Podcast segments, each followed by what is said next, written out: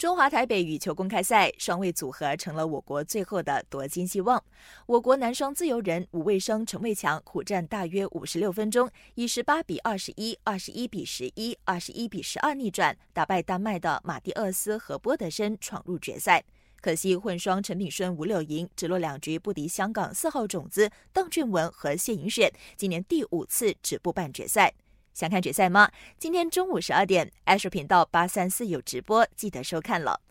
二零二零年欧洲杯预选赛小组赛继续，英格兰国家队在上半场凭借哈里凯恩先声夺人，在两中点球完成帽子戏法，斯特林破门，四比零大胜保加利亚，三战全胜，领跑 A 组。葡萄牙四比二力克塞尔维亚，终于结束连平，夺得这次欧洲杯预选赛小组赛的第一场胜利，暂居 C 组老二位置。H 组则结束五轮比赛，法国四比一战胜了阿尔巴尼亚，与土耳其同积十二分，但以净胜球优势登上小组头名。